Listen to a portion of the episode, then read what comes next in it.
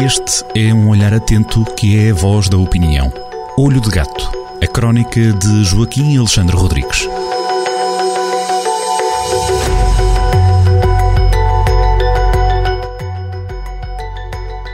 A graça do nascimento tardio e os eurodeputados do Sr. Putin é este o título da crónica do Olho de Gato Joaquim Alexandre Rodrigues, esta semana no Jornal do Centro, num espaço de comentário em que diz Joaquim que há um antes e um depois da invasão da Ucrânia.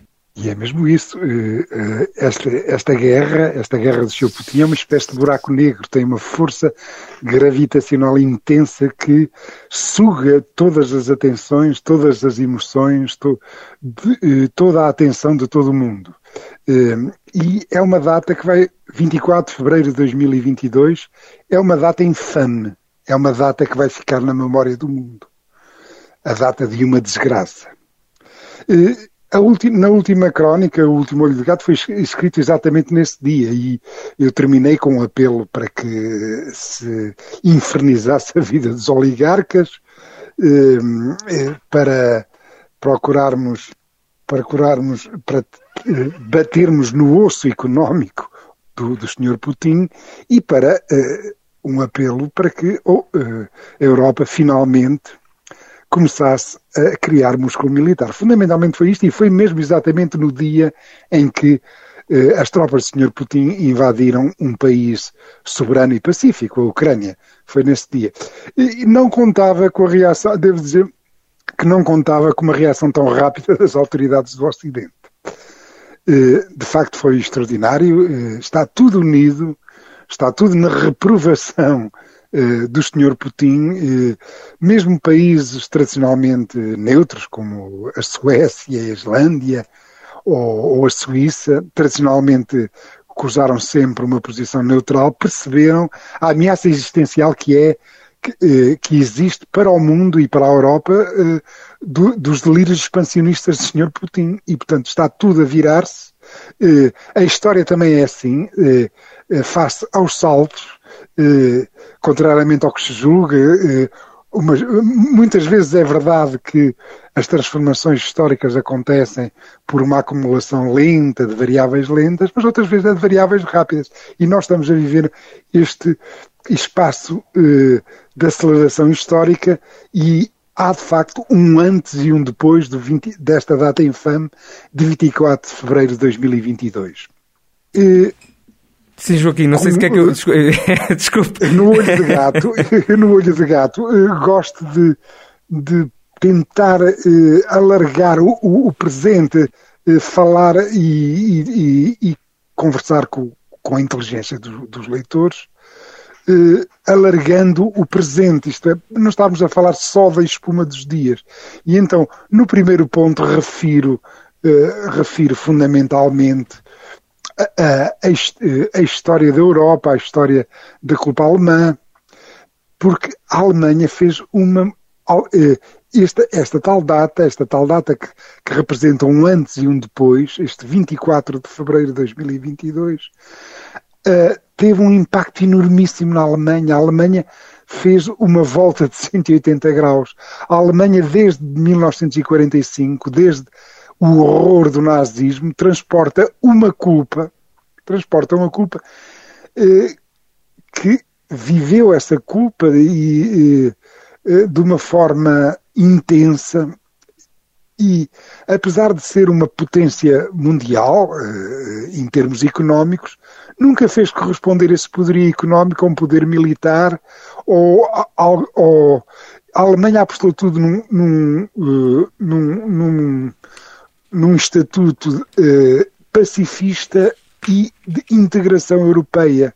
De um momento para o outro, vê-se perante uma ameaça existencial e alterou completamente a sua política.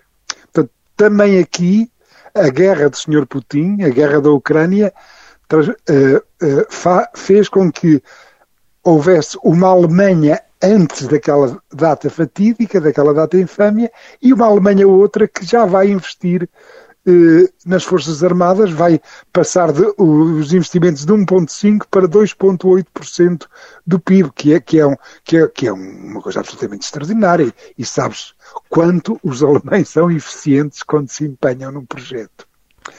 Eh, e isso, apesar de todos os fantasmas, apesar da memória nazi, não levantou grande oposição.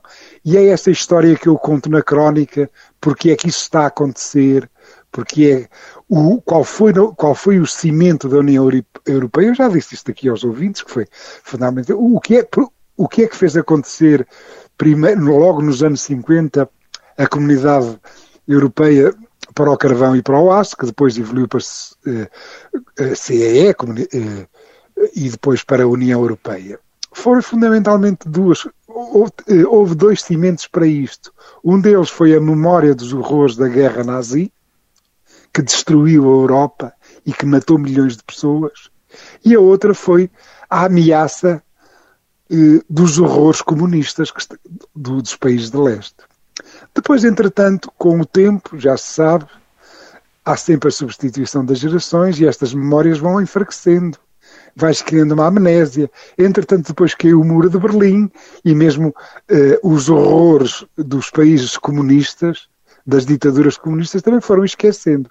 E isso fez com que na Europa fossem surgindo fresquinhas como uma alface, projetos antigos nacionalistas de partidos de extrema-direita e xenófobos e partidos neocomunistas e comunistas que foram eh, tendo algum, eh, algum impacto eleitoral, eh, designadamente na, na União Europeia, portanto, países neocomunistas e neofascistas, partidos neocomunistas e neofascistas de vários países, da extração xenófoba, de extração nacionalista ou paroquial, que foram tendo votos e que criaram um caldo de cultura que levou ao Brexit e que tinha levado até a União Europeia a algumas dificuldades.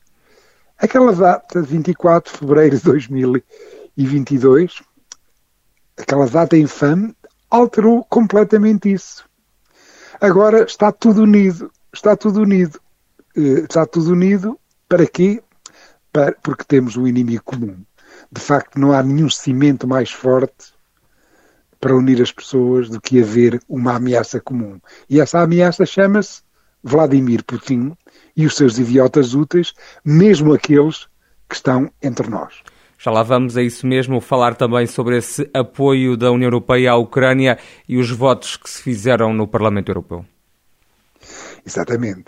Eh, eh, no início, no início de, de, de fevereiro, já, já a, a, Ucrânia estava debaixo das, das ameaças, das ameaças do, do, do Sr. Putin e só e, e, e aliás a, a, invasão não avançou logo, logo, logo porque como é sabido, a China pediu à Rússia para, pelo menos, esperar que acabassem os Jogos Olímpicos de Inverno, que é assim que isto funciona entre, entre autocratas.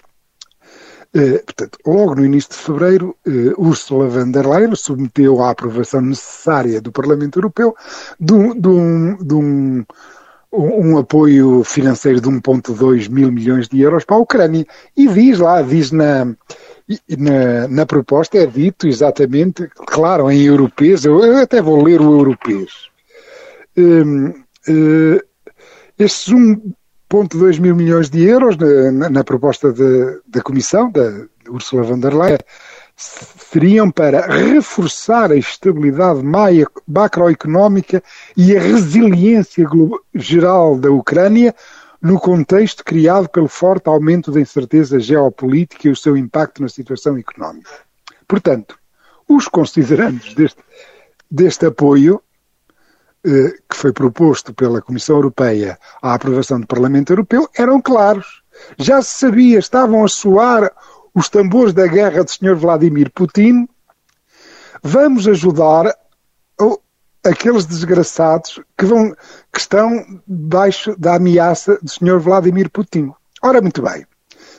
O Parlamento Europeu, evidentemente, percebeu isso. Uh, eh, 598 votos a favor, quase 600 votos a favor, 598 votos a favor. Mas, claro, que, eu, que no Parlamento Europeu também estão os submarinos do Sr. Putin. 55 eurodeputados votaram contra. e 41 abstenções. Entre os votos contra, dois nomes infames, Sandra Pereira e João Pimenta Lopes do PCP.